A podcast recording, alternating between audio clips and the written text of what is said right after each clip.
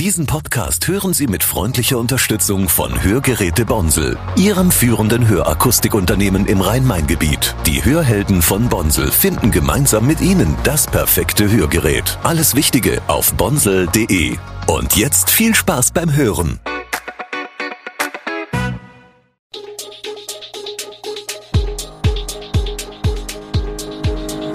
Gude, unser morgendliches News Update. Das Wichtigste aus Südhessen für Sie im Überblick. Guten Morgen aus Darmstadt an diesem 25. Oktober. Darmstadt will mehr Bäume pflanzen, Israel-Flagge vor Rüsselsheimer Rathaus abgerissen und immer weniger Säugetiere in Hessen. Das und mehr hören Sie heute im Podcast. Darmstadt soll grüner werden. So will die Stadtregierung gegen die Klimaerhitzung kämpfen. Das gilt besonders für die dicht bebaute und zugepflasterte Innenstadt, die nach wie vor wenig begrünt ist und sich extra stark aufheizt. Gemäß neuem Klimaanpassungskonzept will man in den nächsten Jahren mehr Bäume pflanzen, Fassaden und Dächer begrünen. In dieser Hinsicht ist in den vergangenen Jahren nicht viel passiert.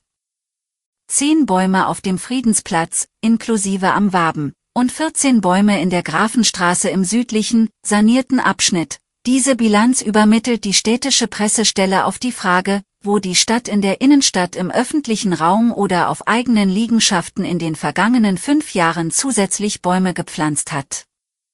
Wobei von den Neupflanzungen in der Grafenstraße einige bald wieder eingegangen sind. Bei eigener Fassaden- und Dachbegrünung in den vergangenen fünf Jahren fällt das Zwischenergebnis ähnlich überschaubar aus. Laut Pressestelle gebe es mehrere Gebäude auf dem Klinikareal in der Grafenstraße mit Dachbegrünung. Geplant sei das zudem an der Heinrich-Hoffmann-Schule, die derzeit gebaut wird.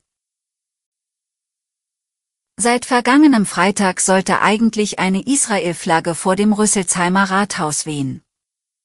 Nur einen Tag später wurde diese allerdings von Unbekannten vom Fahnenmast gerissen. Die Bürger und Kommunalpolitiker sind empört. Zeugen der Tat gibt es bisher keine, nur Mutmaßungen kursieren in den sozialen Medien. Geschwiegen zu der Angelegenheit haben bislang der parteilose Oberbürgermeister Udo Bausch und der Stadtverordnetenvorsteher Jens Grode von der SPD. Am 16. November ist in der Stadtverordnetenversammlung eine Gedenkminute für alle Opfer des Nahostkonfliktes geplant. Die Kommunalpolitik möchte nun Haltung zeigen, sagt Jens Grode. Das Landgericht Darmstadt beschäftigt sich seit Mitte September mit dem Prozess gegen zwei Zahnärzte und einen Unternehmensberater. Sie sollen gemeinschaftlich Steuern hinterzogen haben, teilweise wurden bereits Geständnisse abgelegt. Zuletzt spielte im Prozess die von den Zahnärzten in der Schweiz gegründete Firma eine wesentliche Rolle im Gerichtsverfahren. Die Steuerfahndung ist durch eine Überweisung in Millionenhöhe auf die Zahnärzte aufmerksam geworden.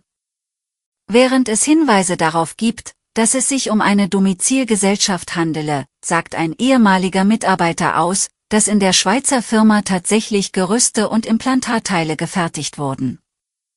Die Erträge der Firma wurden in der Schweiz versteuert, erklärte einer der Zahnärzte in seinem Geständnis. Der Plan war, dass das Unternehmen andere Zahnärzte beliefert. Dass die Angeklagten über diese Firma aber auch zu Unrecht Steuervorteile hatten, habe man billigend in Kauf genommen, hatte der Angeklagte eingeräumt. Die archäologischen Ausgrabungen am Saladineck in Darmstadt sind abgeschlossen. Die archäologischen Grabungen liefen parallel zu den Erdarbeiten und konnten rund fünf Monate früher als geplant abgeschlossen werden, teilt die Technische Universität Darmstadt mit. Auf dem Gelände soll bis 2025 ein International House der Universität entstehen. Nach Mitteilung der Darmstädter Außenstelle des Landesamtes für Denkmalpflege und Archäologie waren große Teil des älteren Baus durch den Kaufhausneubau im frühen 20. Jahrhundert zerstört worden, berichtet die Pressesprecherin. Dennoch seien Fundamentreste von zwei frühneuzeitlichen Gebäuden gefunden worden, die zu einer älteren Bebauung des Areals vor dem Schloss gehörten. Unter den geborgenen Funden seien auch Keramikscherben gewesen, die ins Hochmittelalter und damit in die ersten Bauphasen des Darmstädter Schlosses als Katzenellenbogensche Burg datieren.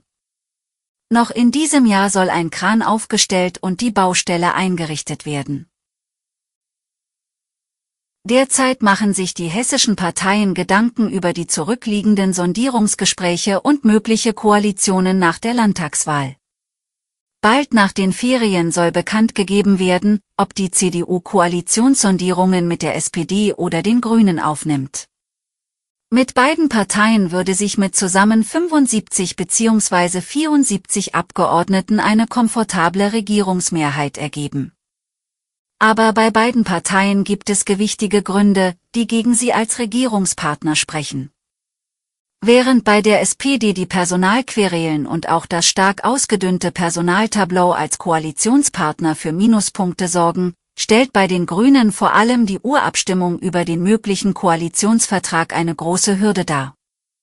Wie das Votum bei der Abstimmung ausfällt, ist für die Partei und Fraktionsspitzen ein großer Unsicherheitsfaktor, auch für die CDU. Denn die Grünen-Basis gilt als deutlich linker und ökologisch fundamentaler als die pragmatischen Landes- und Fraktionsspitzen. Es gibt immer weniger Säugetiere in Hessen. Das zeigt die nun nach 27 Jahren aktualisierte rote Liste. 71 alteingesessene Säugetierarten gibt es in Hessen, davon sind acht bereits ausgestorben und 25 Arten gelten als bestandsgefährdet. Viele Fledermausarten etwa, wie die Nymphenfledermaus, der Abendsegler, die kleine Hufeisennase und das graue Langohr, werden von den Experten als vom Aussterben bedroht eingestuft. Vier weitere Arten sind extrem selten und deshalb ebenfalls als gefährdet eingestuft, die Alpenspitzmaus, die Teichfledermaus, der Fischotter und der Wolf. Für die Aktualisierung der roten Liste haben Wissenschaftler die Gefährdung der einzelnen Säugetierarten untersucht. Es gibt auch gute Nachrichten, einige Tierarten konnten sich in Hessen wieder ansiedeln, darunter Fischotter und Luchs. Eine besondere Erfolgsgeschichte sei die der Wildkatze in Hessen. Sie habe sich in nahezu allen hessischen Mittelgebirgen ausbreiten können, 1996 war sie lediglich im Taunus und im Meißnergebirge zu finden. Alle weiteren Hintergründe und aktuelle Nachrichten lesen Sie unter www.r-show-online.de.